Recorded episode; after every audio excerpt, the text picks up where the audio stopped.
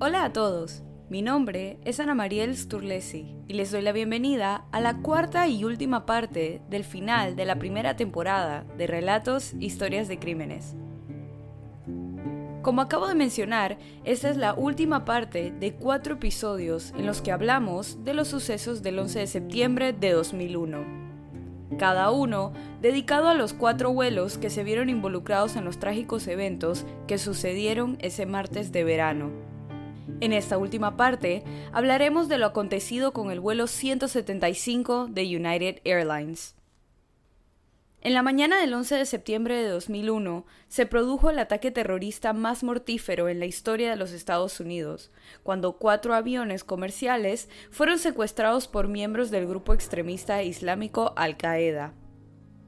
Primero, hablamos del vuelo 93 de United Airlines, cuyo fin llegó cuando sus pasajeros heroicamente intentaron retomar el control del vuelo, haciendo que el piloto y secuestrador se estrellara en un descampado a las afueras de Pensilvania.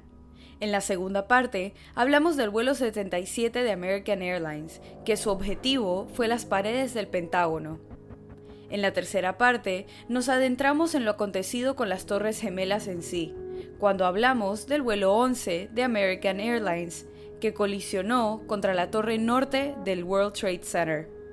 Y hoy, para cerrar con esta serie dedicada al 11 de septiembre, hablaremos del vuelo 175 de United Airlines, que su fin llegó cuando cumplió la misión de los secuestradores de estrellarse contra la fachada de la torre sur del World Trade Center. El United Airlines 175 de ese día era un avión de tipo Boeing 767-222, con capacidad para 168 pasajeros, con un vuelo regular que salía desde el Aeropuerto Internacional de Boston con destino al Aeropuerto Internacional de Los Ángeles. El 11 de septiembre de 2001, el vuelo solo iba a transportar a 56 pasajeros, así como a nueve miembros de la tripulación, que representaban el 33% de la ocupación una ocupación significativamente inferior respecto al 49% registrado en los meses precedentes al 11 de septiembre. Los nueve miembros de tripulación incluían al piloto Víctor Saracini, el primer oficial Michael Horrocks y a los asistentes de vuelo Robert Fangman, Amy Jarrett, Amy King, Catherine Laborie, Alfred Martian, Michael Daru y Alicia Tires. Los dos primeros secuestradores llegaron al mostrador de facturación de United Airlines a las 6 y 20 de la mañana. Ambos secuestradores dijeron que querían adquirir su tarjeta de embarque, pensando que lo que realmente tenían eran unos pedazos de papel y que no los dejarían subir con esos papeles impresos. Tuvieron algunos problemas para contestar las preguntas de seguridad estándar, así que el agente del mostrador se vio obligado a repetirles las preguntas muy despacio hasta que ambos dieron las respuestas correctas. El piloto del secuestro, Marwan al-Shehi, facturó una maleta a las 6 y 45 y los dos secuestradores restantes facturaron a las 6 y 53.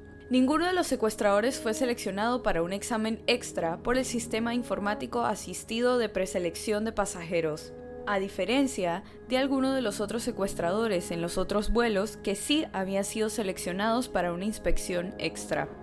El vuelo que tenía prevista su salida para las 8 de la mañana comenzó el retroceso a las 7 y 58 de la puerta 19 en la terminal C y despegó a las 8 y 14. A las 8 y 33 alcanzaba la altitud de crucero de 31.000 pies, momento en el cual el servicio a bordo comenzó a funcionar. A las 8 y 37, los controladores aéreos preguntaron a los pilotos del vuelo 175 si podían ver el vuelo de American Airlines número 11. La tripulación respondió que tenían al American 11 localizado a 29.000 pies y los controladores dieron orden al vuelo 175 para que virase y esquivase a este avión. Los pilotos declararon que habían escuchado una transmisión sospechosa antes del despegue. Describieron el suceso de la siguiente forma. Sonaba como si alguien nervioso hubiese cogido el micrófono y hubiese pedido a la gente que se mantuviese en sus asientos, declaró la tripulación del vuelo. Esta fue la última transmisión del vuelo 175 de United Airlines. El secuestro del vuelo se dio después de las 8.40 de la mañana. A las 8.47, el código del transpondedor cambió una vez, pero volvió a modificarse antes de un minuto y comenzó a desviarse de su curso programado. Pero los controladores de vuelo decidieron no notificarlo hasta unos minutos más tarde, a las 8 y 51. A diferencia del American Airlines 11, que había desconectado su transpondedor, los datos del vuelo 175 se mantuvieron completamente representados, mas no las transmisiones de voz. Además, a las 8.51, el vuelo 175 modificó su altitud. Durante los siguientes tres minutos, el controlador intentó, de manera infructuosa, contactar con el vuelo 175, lo que le hizo desviar a tráficos cercanos de las proximidades del vuelo 175. Al cabo de este tiempo, el vuelo estuvo a punto de colisionar en el aire con el vuelo 2315 de Delta Airlines, quedando reflejado que el avión pasó a solo 200 pies, mientras el controlador aéreo Dave Bottiglia intentó desesperadamente que el Delta 2315 efectuase una maniobra evasiva.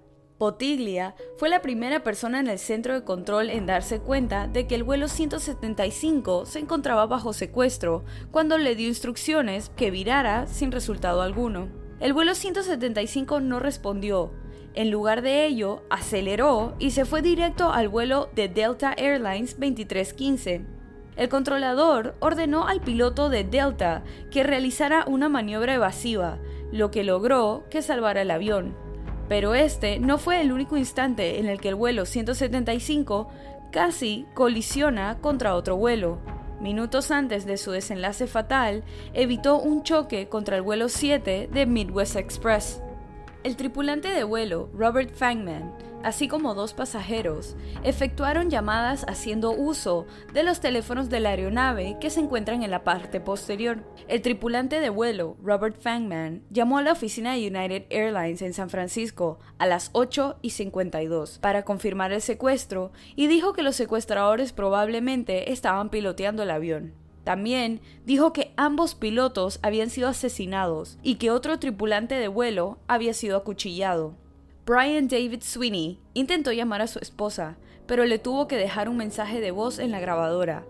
Pero Brian sí logró comunicarse con su madre, por lo que procedió a contarle lo que estaba sucediendo y le comentó que los pasajeros estaban considerando entrar en la cabina para retomar el control del vuelo. Peter Hansen llamó a su padre y le dijo entre susurros que el avión había sido secuestrado y que volaban de manera irregular. También le dijo que posiblemente había un muerto en la parte de enfrente del avión y que un asistente de vuelo había sido acuchillado. En una segunda llamada a su padre, le explicó cómo habían pasajeros vomitando por los nervios y por las náuseas de la irregularidad con la que se movía el avión, llegando a pasar entre edificios. Peter Hansen volaba con su esposa Sue y la hija de la pareja de dos años y medio, Christine, que fue la víctima más joven de los ataques. A las 8 y 58, el avión puso rumbo a la ciudad de Nueva York y pasó por debajo de los 28.500 pies sobre Nueva Jersey. Desde este momento, a las 8 y 58 aproximadamente, cuando el secuestrador piloto completó el viraje hacia la ciudad de Nueva York, efectuó una bajada en picada con motores descendiendo más de 24.000 pies en 4 minutos y 40 segundos, alcanzando una media de descenso de más de 5.000 pies por minuto, lo cual terminó en el impacto. A las 9 y 1, dos minutos antes del impacto, el United Airlines 175 continúa su descenso hacia el Lower Manhattan, o la parte baja de Manhattan. El vuelo 175 se estrelló en la parte sur de la Torre 2 del World Trade Center a las 9 y 2 de la mañana, volando aproximadamente a 950 km por hora e impactando entre las plantas 78 y 84 con aproximadamente 40.000 litros de combustible a bordo. Este impacto fue televisado mientras ocurría, ya que los medios de comunicación estaban en ese instante filmando el humo que surgía de la Torre Norte. Según los testigos, así como lo que se ve en el video, el avión parece efectuar un viraje a la izquierda.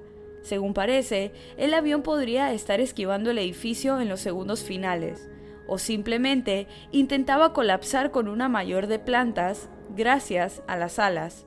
En el momento del golpe, el avión estaba escorado a la izquierda. Al contrario que en la torre norte, una de las tres escaleras internas se hallaba intacta tras el impacto del vuelo 175 en la Torre Sur. Tan solo 18 personas consiguieron pasar por esa escalera y salir sanos y salvos antes del derrumbe. Unas de estas personas fueron Stanley Primnath y Brian Clark, Después del atentado contra el World Trade Center en febrero de 1993, en el que se instalaron explosivos en el área de estacionamientos bajo suelo de la Torre Norte en un intento de que colapsara y de paso cayera sobre la Torre Sur, atentado en el que murieron seis personas, Clark se convirtió en un guardián de incendios voluntario en caso de que hubiera una emergencia en la planta en la que trabajaba. Y el Departamento de Seguridad del World Trade Center le proporcionó un equipo de emergencia que estaba formado por un silbato, un chaleco reflectante y una linterna. El 11 de septiembre de 2001, cuando Clark vio desde la ventana de su oficina una bola de fuego que venía desde la torre norte, rápidamente cogió su equipo de emergencia y comenzó los procedimientos de evacuación en la planta 84 de la Torre Sur. Cuando fue en búsqueda de sus compañeros para proceder a evacuarlos, los encontró mirando a través de las ventanas, observando cómo saltaban las personas que se encontraban atrapadas en las plantas superiores de la torre norte. Una de las compañeras de Clark gritó y apartó su vista de la ventana, horrorizada por lo que había visto. Buscó consuelo en los brazos de Clark, este decidió llevarla al baño de mujeres para que recobrara la compostura, sin saber que esta acción le salvaría la vida al alejarse de la zona de impacto. Stanley Primemath, cuya oficina estaba ubicada en el piso 81, fue testigo directo de cómo el vuelo iba directo hacia donde estaba él. Una de las alas quedando directamente atrapada en su oficina, haciendo que él quedara atrapado. Después del que el vuelo se estrellara contra la Torre Sur, Clark y otros siete empleados de su planta que habían sobrevivido al impacto se reunieron y empezaron a descender por una escalera. Solamente descendieron hasta la planta 81 cuando Clark y sus compañeros se reunieron con una mujer y un hombre que subían por las escaleras. La mujer les bloqueó el paso y les advirtió que había humo y llamas más abajo y que su única opción era ascender hasta llegar a la azotea para esperar desde allí a ser rescatados por los helicópteros. Clark y sus compañeros dejaron de descender y comenzaron a debatir en la escalera qué hacer, si escuchar a la mujer y dirigirse a la azotea o ignorar a la mujer y descender por las escaleras. Mientras el grupo continuaba debatiendo qué hacer, un grito de ayuda que venía desde el interior de la planta 81 llamó a la atención de Clark. Clark y su compañero Ron DiFrancesco abandonaron a sus compañeros y comenzaron a avanzar por el interior de la planta 81 para encontrar a la persona que gritaba en búsqueda de ayuda. Mientras Clark y DiFrancesco entraban en la planta 81, Clark observó lo que iban a hacer sus compañeros si ascender por la escalera hasta llegar a la azotea o descender por ella. Finalmente, vio cómo decidieron subir hasta llegar a la azotea, en lugar de descender por la escalera. Ese grupo de personas perdió la vida ese día, ya que el acceso a la azotea se encontraba bloqueado, y además el Departamento de Policía de Nueva York había dejado de realizar rescates en helicóptero en azoteas en 1993. Mientras Clark y DiFrancesco continuaban avanzando para dar con la persona que gritaba en busca de ayuda, DiFrancesco se vio asfixiado por el humo y decidió abandonar a Clark, ascendiendo por la escalera de emergencias al igual que habían hecho antes sus otros compañeros. Sin embargo, DiFrancesco sí sobrevivió.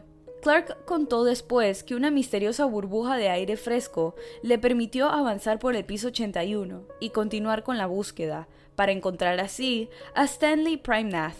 Primnath inicialmente había abandonado el edificio después de que el primer avión se hubiera estrellado contra la torre norte. pero los bomberos le comunicaron que era mejor permanecer en el edificio. Una vez que había regresado a su oficina de la planta 81, se encontraba hablando por teléfono cuando se percató que un avión se dirigía directamente hacia él. Gritó y se protegió permaneciendo debajo de su escritorio antes de que el avión se estrellara contra el edificio. Después del impacto, Primnath estaba vivo y cubierto debajo de la mesa y solo había sufrido heridas leves.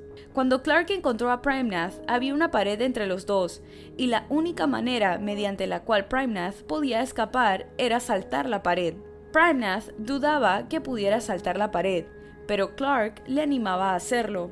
Stanley intentó varias veces sin éxito escalar la pared.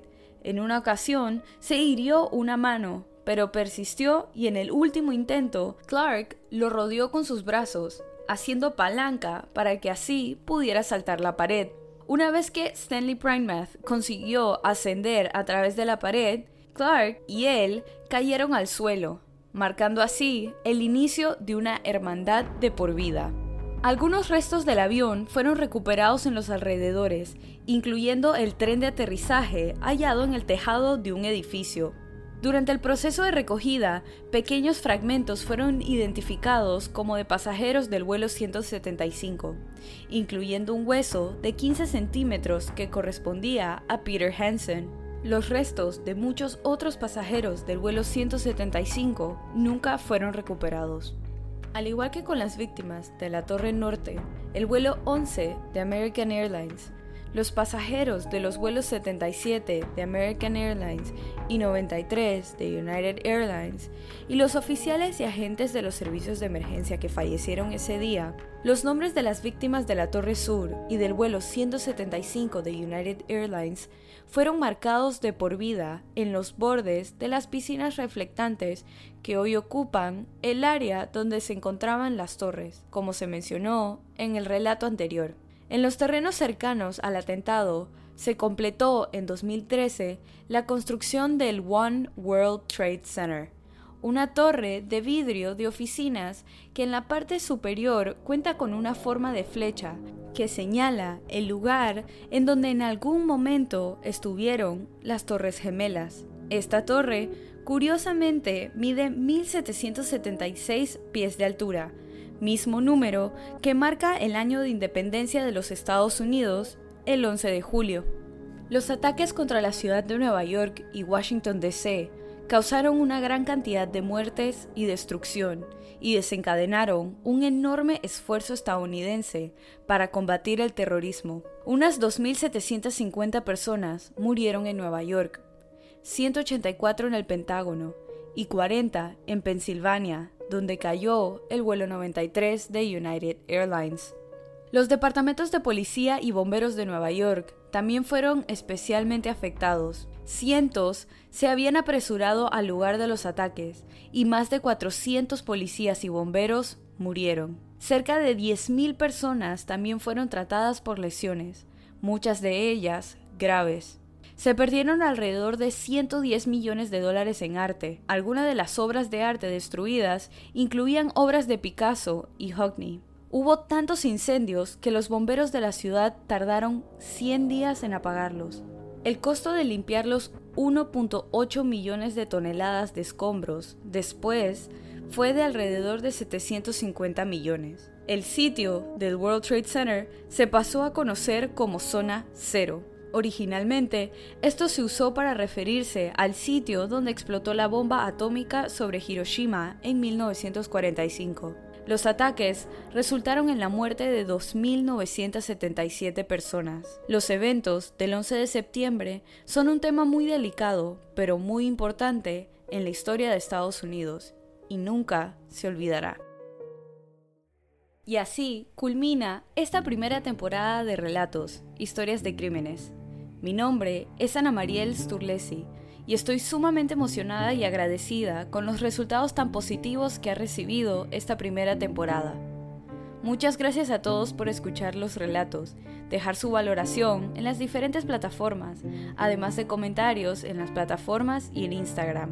Esta primera temporada ha superado mis expectativas por mucho y no puedo esperar para seguir narrando relatos junto a ustedes. Además de agregar novedades con la otra temporada. Así que los espero con mucho entusiasmo dentro de cuatro semanas para dar inicio a la segunda temporada. Una vez más, gracias y nos escuchamos en la próxima.